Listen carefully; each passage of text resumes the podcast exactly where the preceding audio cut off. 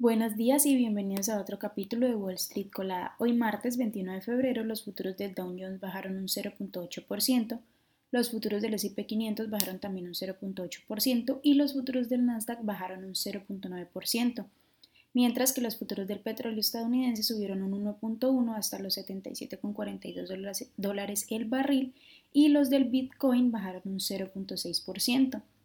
En el calendario económico de hoy a las 9.45 AM se reportar el PMI Composite Flash y a las 10 AM eh, el Existing Home Sales.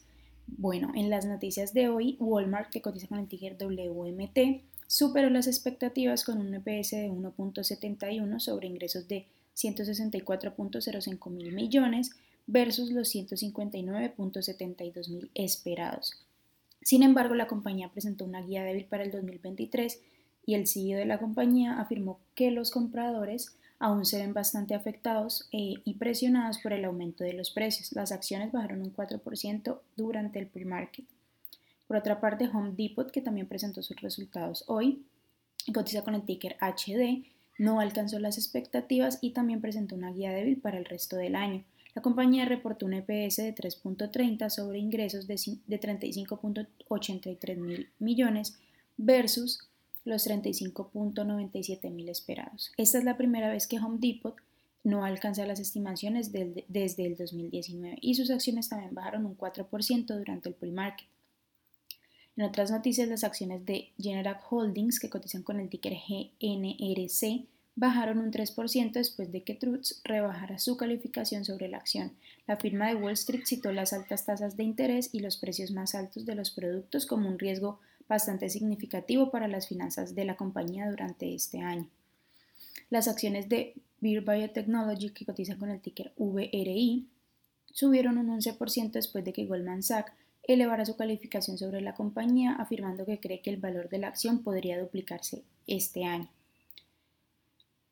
Las acciones de AutoNation, que cotiza con el ticker AN, bajaron un 2% después de que JP Morgan rebajara su calificación sobre la compañía, el analista Rajesh Gupta dijo que la empresa está empezando a parecer sobrevalorada en medio de un retroceso de la demanda de vehículos. Y por último, las acciones de Medtronic, que cotiza con el ticker MDT, subieron un 2% tras superar las estimaciones con sus resultados trimestrales, presentando un EPS de 1.30 versus los 1.27 esperados. En las acciones que tenemos hoy con predicción bullish están Arbe Robotics, que cotiza con el ticker ARBE, ya subió más de un 53%, también Trica Media Group, que cotiza con el ticker TRK, y ha subido más de un 50%. Y por otra parte, OLED, que cotiza con el ticker OWLT, y ha subido más de un 40%.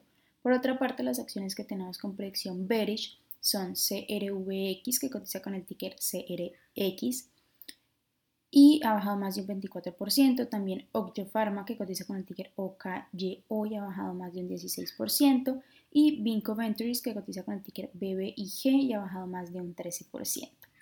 Bueno, esas son las noticias que tenemos para hoy. Antes de que abra el mercado, les recuerdo que pueden encontrarnos en todas nuestras redes como arroba Spanglish. También pueden visitar nuestra página web www.spanglishtrades.com para que no se pierdan ninguna de las noticias y actualizaciones que estamos compartiendo sobre el mundo de la bolsa. Que tengan un feliz martes, gracias por acompañarnos y los esperamos mañana en otro capítulo de Wall Street Colada.